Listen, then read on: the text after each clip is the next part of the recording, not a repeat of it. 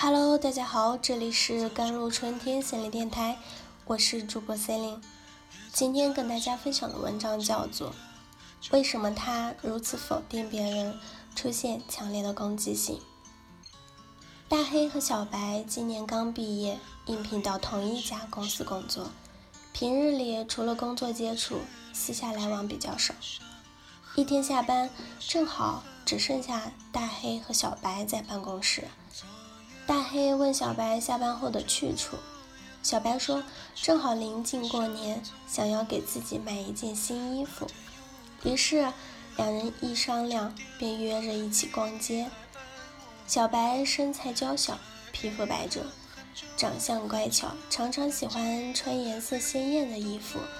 于是按照小白的惯性，希望购买适合自己平日穿衣风格的衣服。但是在逛街的过程中，大黑的种种表现让小白感到不适。比如，小白看上了一件红色的大衣，自认为上身效果很不错，请大黑参考时，大黑认为小白个子矮小，不太适合穿过膝的大衣。小白想了想，似乎有些道理，便想着再逛逛。接着，小白又看上了一件玫红色打底的毛衣，很衬自己的肤色。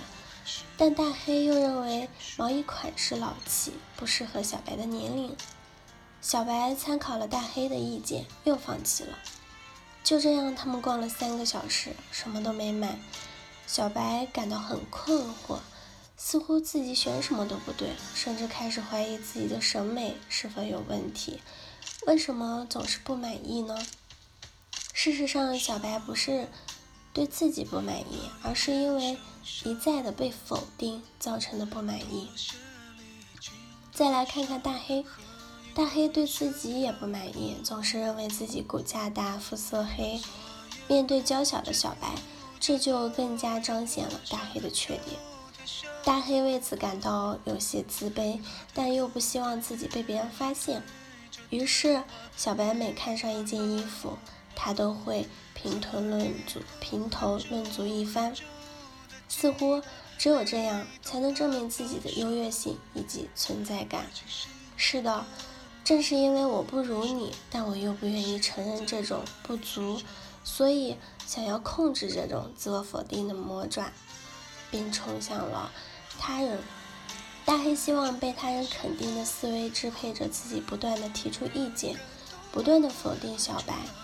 既然我在外形上不如你，那我的言语就一定要胜过你。我会控制你来来迎合我的要求，达到我的目的。大黑是自卑的，却不愿意承认这种自卑，不愿意看见他人比自己好。这种掩饰自卑的防御机制启动后，大黑就开始攻击他人，来获得自己所谓的安全。像大黑这样的个体，在生活中其实并不少见。面对他们，人们总是敬而远之。但是有些人可以躲开，有些人并不能躲开。比如家人，他们陪伴我们一路成长，尤其在我们小时候。在我们无法辨认、无法反驳的时候，似乎接受这些否定的信息是唯一的出路。当我们习惯于接受这样的信息后，自我否定变成了自己的一部分，害怕、脆弱，无法正面看待自己。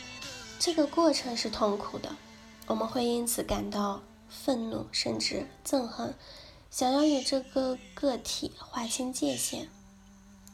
对于大黑来讲，他人比我好就是对我的伤害。为了避免这种伤害，我需要先发制人，控制我们的谈话，控制我们的肯定。只有我才是最强大的。至于是否对他人造成了伤害，对于大黑来讲并不重要。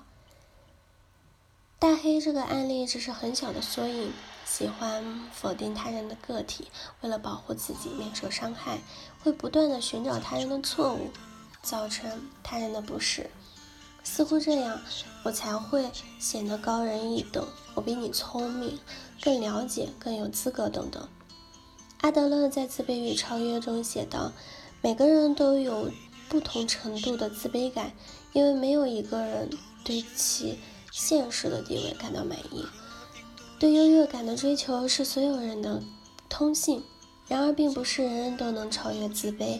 关键在于正确的对待职业、社会和性，在于正确的理解生活。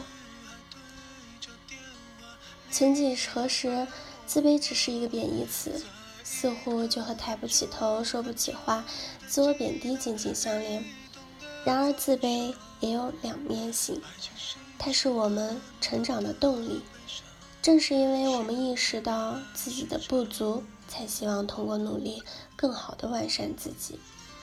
不管是伤害者还是受害者，都是因为启动自我防御机制而没有采取更合理的应对方式，不知如何面对自己的脆弱，也不知如何面对他人的攻击。我们无法控制他人的行为和想法。但我们可以尝试更多角度的理解他人，如果不愿意，也不用勉强自己，因为爱自己才是人生重要的课题。好了，以上就是今天的节目内容了。咨询请加微信公众号 jlct 幺零零幺，或者添加我的手机微信号幺三八二二七幺八九九五。我是 Celine，我们下期节目再见。